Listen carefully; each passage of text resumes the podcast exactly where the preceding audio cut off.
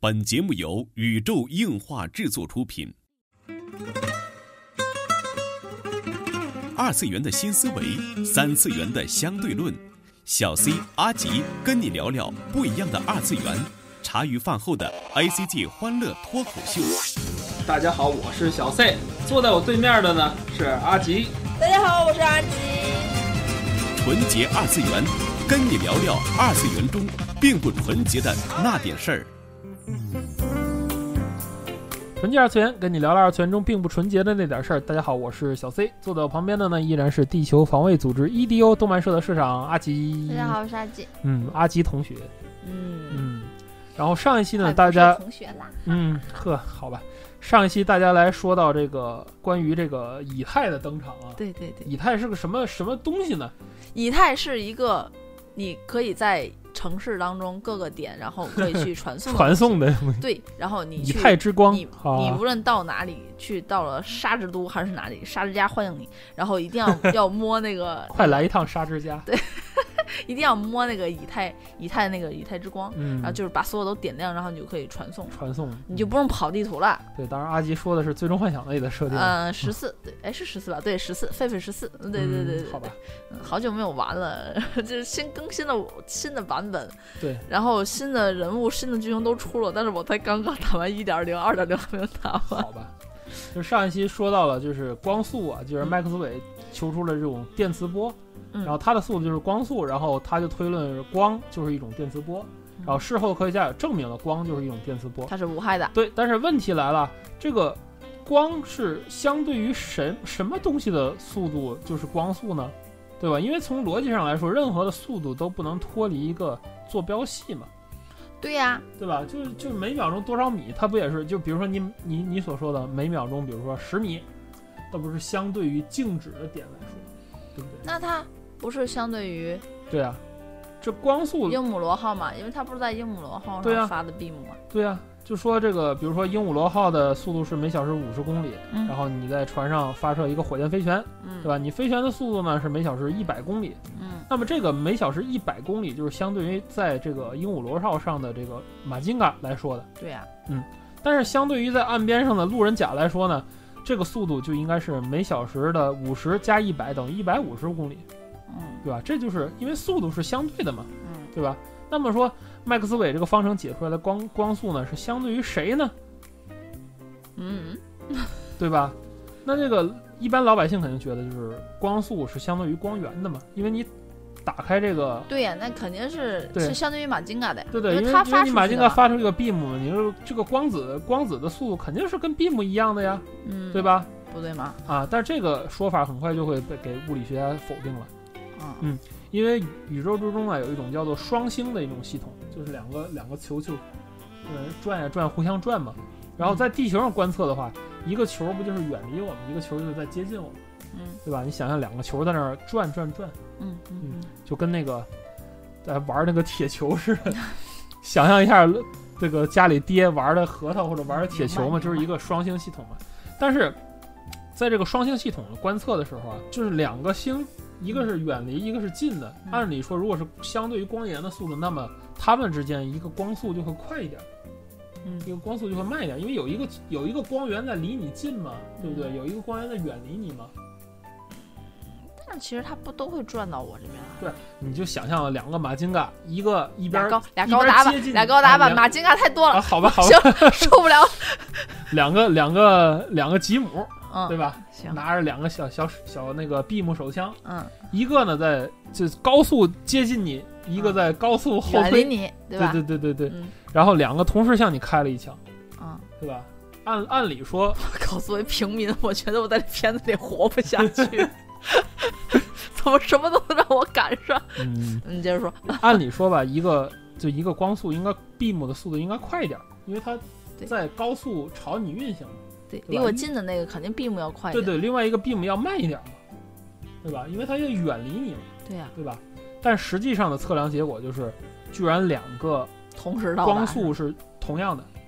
就是两个会同时对对打到对我是吗？这说明光速就是说明光速和光源的速度没有关系，嗯，只要它俩在就发射的时候是离你一样近的，不管是它在前进还是有在速后还退是？后退，光速是一样的，就是同时打到你。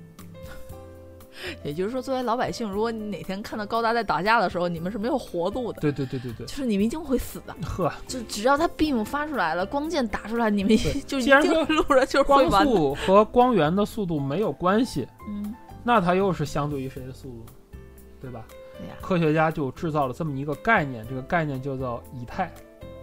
哦，嗯，就是它相对于以太，对对对对对对，相对于以太的速度。这里边在说在详细解释之前啊，咱们就引又引入一个新的概念了，可能看看大和号的大家都非常熟悉，叫做波动。我不熟悉，你 说吧。大和号的主武器叫波动炮嘛，哦，就是先说说什么叫波动。其实波很简单的，你能理解吧？就是往水里边扔一个石头，嗯这个石头就是泛出涟漪嘛，那个涟漪不就是波纹嘛，嗯对吧？一个波纹并不是说这个就是产生了波纹，这个石头就把湖中间的水打到你身上了。嗯海浪都见过吧嗯，对吧？并不是说海浪是海中间的水哗拍你身上了嗯，它是浪作为一种波的形式传推传过来，推的打在你身上的水花只是岸边的水，啊，明白。嗯，好，这是这是一种波嗯，声波也是这样，就是好，就是我我现在在对你说话，并不是我嘴里的口臭飞过去， 而是我声的声音的波，波纹儿传过去送的对好，就是水波是相当于水的运动嘛，声波是相当于空气的运动嘛，好，那么光就是相对于以太的运动。嗯，科学家就是这么想象的。这是个想象出来的东西。对啊，以首先说以太这个东西是根本就不存在的。以哦太到底是一个，就是当时对于以太的概念是一个什么东西？首先它遍布宇宙各处，无所不 在，对我来说，以太是块石头，你得去 摸。那是以太结晶嘛。最终幻想的设定，以太也是在就是遍布在就是全宇宙都有，它是光的介质，光之战士通过以太去传送嘛。对对对 对对，啊，就是其实这个设定和就是是就是当年的科学，就是当年的所谓的没有经过论证的科学，因为科学家难以想象一种无需介质去传送的一种波，嗯它肯定有一种介质。那么光的介质就是以太，哦，那么就是以太呢，它有几个特性，一个是它无所不在，嗯二一个它非常稀疏，因为我们都感觉不到以以太的存在。嗯，运动任何运动撞在以太上面也不构成障碍。明白，非常稀疏，但同时呢，以太又得是非常非常坚硬的一种物质。才能传播嘛。对，作为因为当时介的质科嘛学知道呀，就是传播的速度和坚硬程度有关。哦，比如说声波在水里的速度嗯比空气里要快，哦，因为水比空气硬，啊硬。懂了嗯，同样的说，我觉得应该是石头比水会更快，因为更硬嘛，啊？对吧？又很稀疏又很坚硬，这就是以太的一种特征。所以说，其实很多科幻设定里用以太当做魔法武器还是挺靠谱的。就是挺正规它的，肯定是要比钻石什么的任何的盔甲要硬。就如果你能用以太能做一把剑的话，那是相当厉害。就是说，最终幻想为什么以太结晶武器会这么厉害？哦，原来我摸的那叫以太结晶，啊，对不是对以太。哦对对对对，懂就了以太是一种一种一种懂了戒指嘛。懂了，嗯，大家跟大家说一下，以太的结晶是一个蓝色的发光的石头，呵，嗯，然后嗯可以做很多哦。要不说他卖的那个以太结晶做出来的，就是以太做出来的盔甲卖的这么贵，嗯，市场交易都很贵。对呀、啊哦，对吧？然后就回到咱们上一集说的那个鹦鹉螺号和马金嘎那个实验的问题了。啊，终于把 能把那个 beam 说啊，完对了，对是对吗？对，如果有以太这个东西的话，嗯，那么好，那就好办了，就是你去做实验，嗯，如果说这个 beam 在任何一个方向上，嗯在任意一个方向上，只要这个鹦鹉螺号嗯是相对于以太在运动的，嗯，你一定能找到一个方向。就是正好这个船的运动方向就在这个方向，那这个方向的光速要比其他方向慢一些，嗯，只能找只要能找到一个光速略微变慢的方向，不就是能证明这个船在运动了吗？哦，懂，明，白了吧？嗯，啊，就是证明这个东西在运动。但是后来物理学家做了各种各样的实验，直到美国物理学家呢阿尔伯特迈克尔逊做了这么一个实验，这个实验是把一个光分成了两束，嗯，然后在直线方向前进，然后走过同样的距离反射回来，嗯，就是又又反射回来之后，如果这个光的速度是一样的，嗯，它就会形成一个特别完美的一个干涉条纹儿。嗯，就只要这个条纹有一点点不一样，就证明这个速度有是不一差异样了，就两个嗯光子束回来等于那个发射打回来的的图案就不完美了。哦，明白，倒啊是懂，特别简单这个实验，但是特别漂亮。嗯然后呢，它的测量结果就是在地球上光速在任何一个方向都是一样的。打出去和打回来是一样，，对，这就证明了什么？没有以太。有说，光根本就不需要任何介戒质指，就可以在空间传播。哦嗯，这个时间呢是1887年，很早吧，就把以太给我整没了，就把以太整没了。这个时候真的是全世界的科学家都疯了，疯了，都找不到了。嗯，我也是，嗯这个时候才轮到咱们的这个主角啊，爱因斯坦登场。嗯在一九零五年的时候，爱因斯坦连续发了 N 多的论文，然后 就他想证明以太是吗？嗯， 他真想的啊不是他想证明一下，因为以太已经那时候已经没有了嘛。哦，我以为他想证明以太是存在的了，他那时好候执着，发表了很多论文，嗯然后这几篇论文最最终就是在十一月份发表这个论文啊，就是物体的惯性嗯同它所含的能量有关吗？这一篇论文就是用狭义相对论推导出了现在尽人皆知的这个公式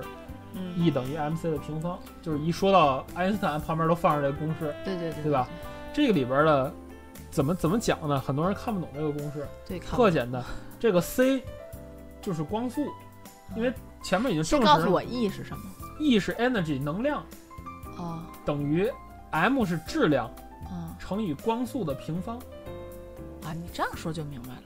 对吧？就只是说很多人没给你解释而已。这个这个公式特别简单，因为因为我们从根儿上就不知道这个 E 是啥，对啊我们都不知道这是求什么，当然不知道这个公式是什么，当然可能也只是我， 啊，哦、就能量等于质量乘以光的的平平方方，对，哦就因为就有一个颠覆你三观的关键，是因为 c 在任何的相对的这个任何的坐标系上都是一致的，光速光不嘛变，对对，只能说 e 和 m 区别，区别，嗯这就变成了一个特别有意思的一个一个地方了。嗯，听完这些公式之后，我有必要回去再看一遍战兔了，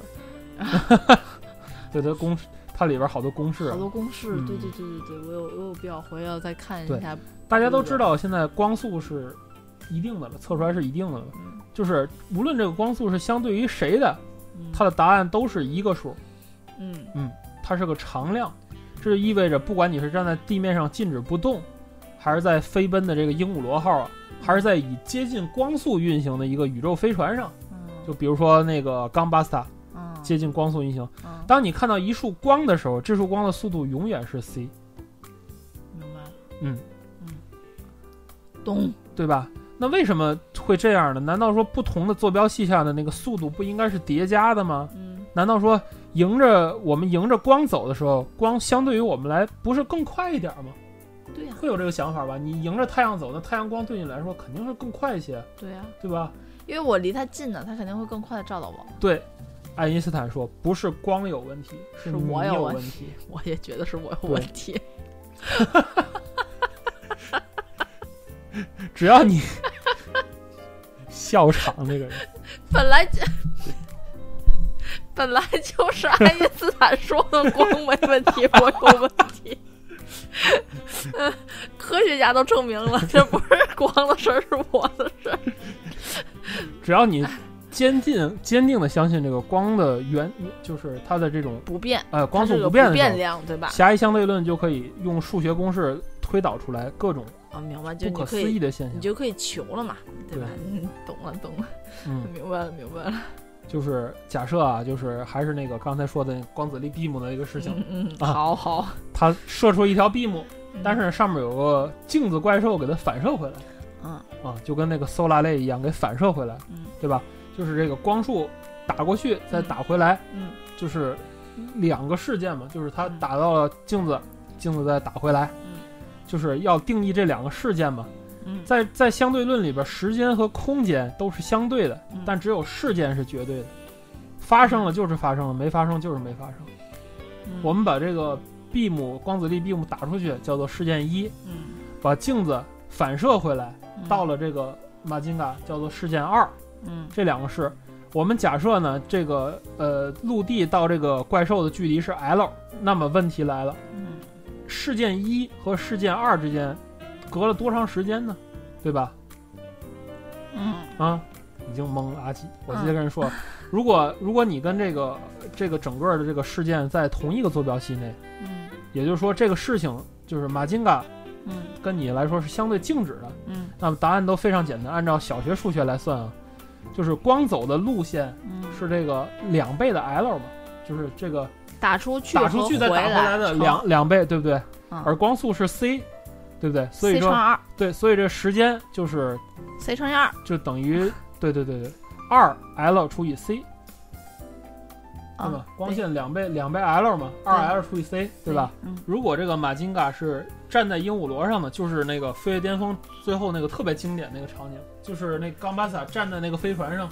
两脚扎上去，然后往往上，然后然后它盘里面盘还着真手有那这么个，一个场景，亲爱的，就不是是上向边。上打那个什么吗？嗯，就是向上打那个 beam，不是然后有一个啪啪啪分体怪嘛？啪就那个两边那个电电磁怪过来那个、那嗯个感觉嘛。嗯，但是如果你想想，当时他们不都是在高速运动中吗，对吧？呀，你从一个旁观的者的眼光来看来，啊，这卡好棒！ 好吧，我们不 打岔，我真的，你从一个旁观者的眼光看来，就是他上向上去射了一个 beam，然后再返回来，嗯这中间啊，即使时间再细小的时间，那个人不也往前走了一下吗？对他对肯定吧他在移动当对中对，的因为嘛你是不动的，你你大家一定要想到你自己是不动的，然后发射光和返回光的这一组人是往前走的，嗯这个时候光就会在你的眼中走一个三角形，明白吗？射过去再反过来是一个三角形，不是一个就是不是一个直上直下的过程，我明白，因为我往我往前移动了，嗯对我对对对我是稍微移动了又接到哪了这怕个，稍微有一点点差距，它也是有差距的。懂，这就变成了什么？就是这一段光反射的距离就长了。对，因为我动弹了，对对吧？因为我移动了，对对对，就因变为成我的了位置不同了，我发生位移了对，对对，就变成了这一段的这一段肯定是要大于 l 的嘛。它这一段速度就是对肯两倍的。假说这一段的速度是 d，不是 l 了，是 d，嗯就是两倍的 d 除以 c，对嗯吧？嗯因为 d 比 l 要大，对嗯，吧？因为它运动嘛，这光可能发生一点扭曲，它肯定要长，总比它对直上直线不是最短啊对的吧，对对对直上直下是不是肯定要比最之前短的上吗 d 大于 l，对吧？嗯所以说这个第二个的这个这个时间肯定要大于第一个的时间，对呀，明白了吧？明白了，这就是同样的一件事儿，在这个参照系看来，时间是短的，嗯就是那个短 t。嗯。然后呢，在你看来，时间是长的，这是一个长 t。嗯这就是相对论对时间的这个原理，嗯好，就是用最简单的话来说，就是高速运动的物体，嗯，它的时间会变慢。我明白，所以说大家岁数都不变嘛，对，永远十七岁嘛，但是地球上的人就就不一对样了，就是这是一个纯数学的推导，因为这个东西没法去做实验验证，你都想象不到。刚才其实咱想象这个画面已经很困难了。嗯，就是光会弯曲啊，或者已经很困难了，对吧？还还好还好，嗯，但是理论上是存在的。就是在这里边呢，所用到的知识唯一一个假设就是光速在任何参照系不变，c 是不变的，嗯，对吧？对，所以它有那公式嘛对，啊，你给任何一个人去看这道题的话，他首先觉得是时间不变，不会是光光速不变，就是说，对吧？啊运动中光速肯定会有一些变化嘛，对呀，对吧？但是这个怪异的结论就在这儿了：时间是相对的，是时间本身变慢。所以才有了各个作品当中没的错儿，所以这就是，时间流不一样所的以感觉，这就是所谓的这个，咱们用最白话来解释的所谓的相对论，就是这个意思，就是高速运动的物体它的时间会变慢。然后呢，用用它还能推导出什么呢？就是说，呃，不是有一个 E 等于 mc 的平方吗？嗯对吧？当 e 是无限大的时候，嗯因为 c 平方是不变的，嗯对吧？超高能的一个物体，它是一个什么样的呢？嗯那它的 m 就是无限大，嗯，因为 c 不变嘛，嗯很简单吧，对吧？嗯，它的它的质量就超级超级大，它的质量超级超级大，它的能量就它的能量就特别大，它的质量大，根据那个万有引力嘛，它的引力也就是特别特别大，嗯引力大到什么程度？大到连光都逃不脱了。嗯就是宇宙的黑洞。之所以说黑洞会哦吞噬一切的东西，因为它质量太大了，它的引力也太大了，所以它会吸收周围一切东西吸进去，越吸进去它质量越大，越大它能量越大。滚雪球嘛，对啊，但是一切的一切的基准都是 c 在任何不变参照参照系下是不变的，哇，好想知道黑洞里面是啥。这就已经没法去想象，这已经超越了就现在科学的这种边界了。嗯，所以说，其实通过咱们这两期的广播，不知道大家对于这个相对论有没有就是略懂一二的这种程度啊？然后呃，有没有去看这些新的一些作品，比如说《超时空要塞》也好啊，《飞越峰巅峰》也好啊，《星之声》也好啊，这些个作品能有一个全新的视角啊？嗯呃，包括那些科幻的作品，大家有没有一个全新的视角？啊嗯，希望对大家有所帮助。嗯，这就是本期纯洁二次元的内容了。纯洁二次元跟你聊聊二次元中并不纯洁的那点事儿，大家下期再会。上期我就记住了一句话，嗯 爱因斯坦说过，光是不变的，有问，题有问题的是嗯光你没有问题，光没有有问，题，是你有问题。